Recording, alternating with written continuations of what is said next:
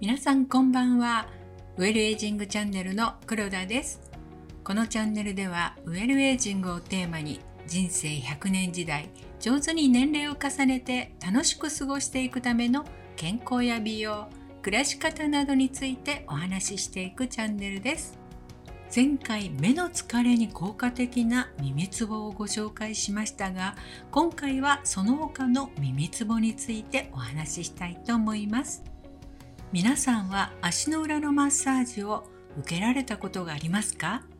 ツボの場所によって体で一番弱っているところはかなりの痛みを感じますよね。でもそこをしっかりほぐしてもらうことで疲れや不調の改善につなげることができますしこの痛みを感じたことで生活習慣を見直すきっかけにもなったりしますよね。そんな足裏のツボと同じように耳にも自律神経や内臓の働きを助ける反射区がたくさん集まっています。全身には365箇所ものツボがあると言われていますがそのうち耳にあるツボは110箇所以上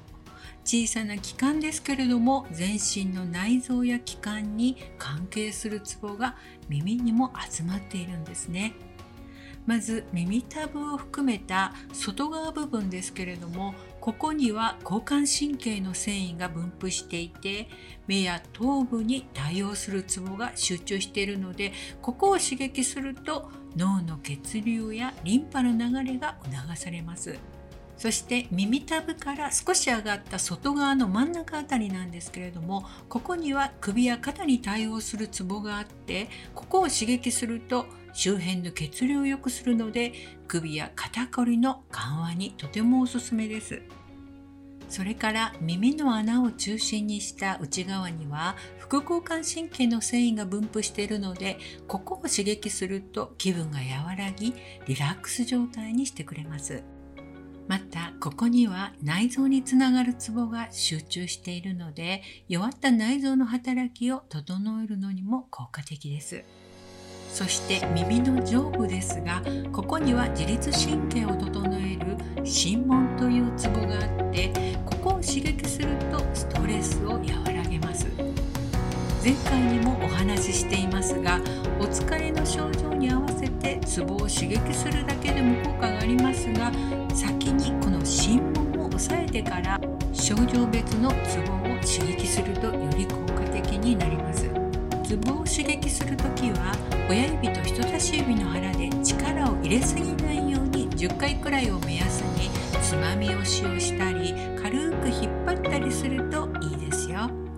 またツボを刺激する前に耳の付け根や耳全体を軽く揉んでマッサージをすると頭皮が